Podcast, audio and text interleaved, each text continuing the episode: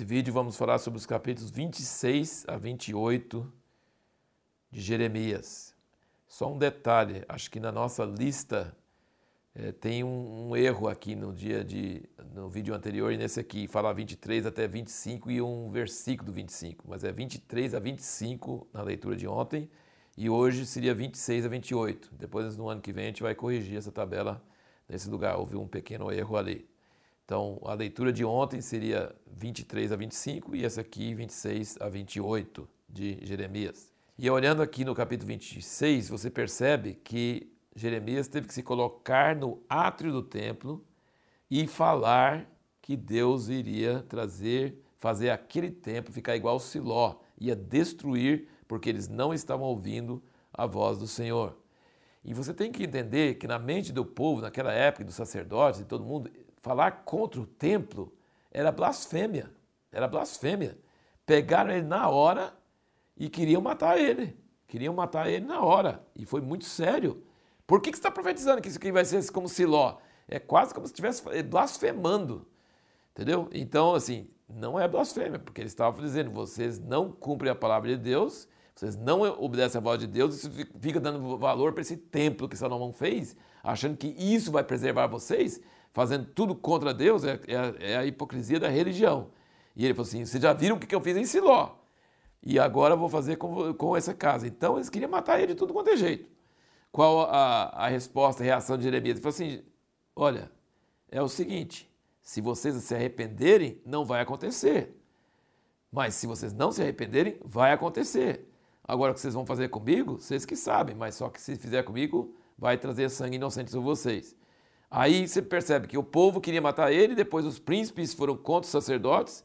Versículo 16: Disseram os príncipes e todo o povo aos sacerdotes e profetas. Então os sacerdotes e os profetas queriam matar ele. E os príncipes e todo o povo não queria matar ele porque achou que devia ouvir a Deus. Então houve uma divisão. Antes os sacerdotes e os profetas com o povo queriam matar ele. Versículo 8. Aqui, então o povo é, o povo é igual a folha de bananeira, vai para cá e vai para lá, né? Mas os príncipes falaram: não, não, não pode, não sei o quê. Mas aí houve uma conversa, porque eles falaram que teve um outro homem de Deus chamado Urias, que profetizou, e ele fugiu para o Egito e o rei mandou atrás dele e matou ele lá. Então já tinha jurisprudência assim, de um cara que profetizou a mesma coisa que Jeremias e foi morto. Mas aí ficaram discutindo um lado do outro, mata ou não mata, mata ou não mata. Você vê que situação de Jeremias, hein? Ele já tinha sido preso, já tinha sido açoitado e agora aqui estão querendo matar ele por causa de uma palavra que está falando contra o templo, que para eles era como se fosse uma blasfêmia. Diz aqui no 24 que Aicão, filho de Safã, deu apoio a Jeremias, de sorte que não foi entregue na mão do povo para ser morto. Agora, no 27, Deus manda o Jeremias fazer canzis, né, tipo um jugo, né, como se fosse um jugo no pescoço, aquele jugo que os bois usam, né, para um jugo no pescoço. É, quem tivesse esse jugo no pescoço mostrava que tava, tinha que ser sumiço. Né? Ele mandou entregar para todas as nações ao redor de Israel, dizendo: submetei ao ao Nabucodonosor, porque isso que Deus vai fazer. E aí ele mesmo usou, né, usou essas, esse jugo, um jugo de madeira, usou como sinal profético, um ato profético. E tinha profetas falsos falando que Deus ia restaurar é, os vasos que tinham sido levados em dois anos iam voltar e que os utensílios da casa de Deus que foram para a Babilônia iam voltar em dois anos. Então você vê os profetas, Jeremias falando com o povo para arrepender e o profeta falando que, que Deus ia restaurar em dois anos.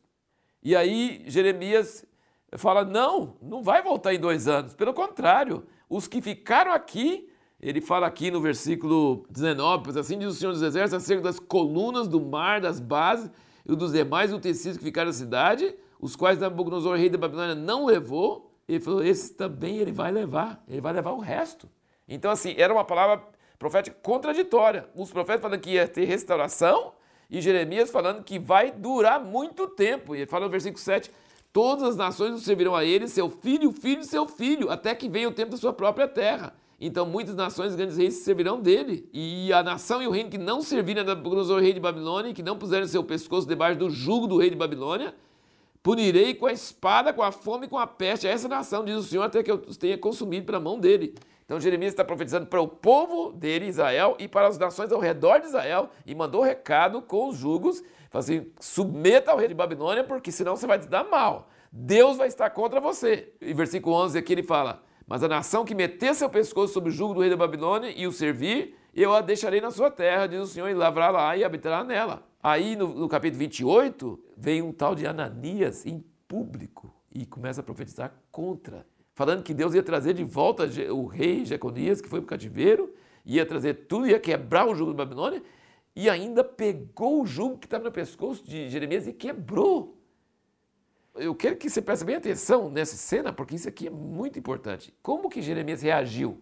Quando ele tem uma palavra do Senhor para levar o povo ao arrependimento, e vem os outros falando totalmente contrário, e ele fala não deis ouvido, porque é palavra falsa, ele chama os outros de falsos profetas, não vai acontecer. Então é uma palavra contraditória. Um, um tem que estar certo, outro tem que estar errado. E só Jeremias de um lado e todos os outros do outro lado, tá?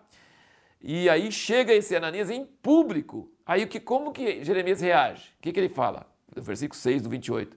Assim faça o Senhor, cumpra o Senhor as tuas palavras que profetizaste. Torne ele a trazer os utensílios da casa do Senhor e todos do cativeiro da Babilônia para este lugar. Ele está falando assim: você acha que eu quero as palavras que eu profetizo? Você acha que eu quero desgraça para o povo de Deus? Nossa, se puder voltar os cativos e voltar, amém, que Deus faça isso mesmo. Eu quero isso mesmo. Então Jeremias não estava interessado em defender a honra dele, ele estava só interessado na palavra do Senhor e no arrependimento do povo. E aí ele fala: Nós vamos ver quando acontecer o que eu estou falando, o que você está falando, vamos ver quando acontecer. É a palavra que vai ser. Aí o que, que Jeremias fez? No fim do versículo 11 fala: E Jeremias, o profeta, se foi seu caminho. Ele não reagiu, ele não se defendeu, foi quase uma agressão física. O cara chegou lá em público, quebrou e disse: Assim diz o Senhor, vou quebrar o jugo. Então Jeremias falou assim: Amém, que Deus faça isso que você está falando. Mas presta atenção: a palavra que se cumprir é que vai provar quem é de Deus e quem não é. Só isso. E aí Jeremias foi embora. E aí o que aconteceu? Veio a palavra do Senhor a Jeremias, no versículo 12, depois de ter o profeta Ananias quebrado o jugo de sobre o pescoço do profeta Jeremias, dizendo: Vai e fala a Ananias, dizendo: Assim diz o Senhor: jugo de madeira quebraste, mas em vez deles farei jugo de ferro. E aí, versículo 15: Então disse o profeta Jeremias ao profeta Ananias: Ouve agora, Ananias, o Senhor não te enviou, mas tu fazes que esse povo confie numa mentira. Pelo que assim diz o Senhor: Eis que te lançarei de sobre a face da terra, esse ano morrerás, porque pregaste rebeldia contra o Senhor. Ele não pegou o revólver e atirou nele, não, não precisou. Ele só deu a palavra. Você vai morrer, seu desgraçado. Já pensou?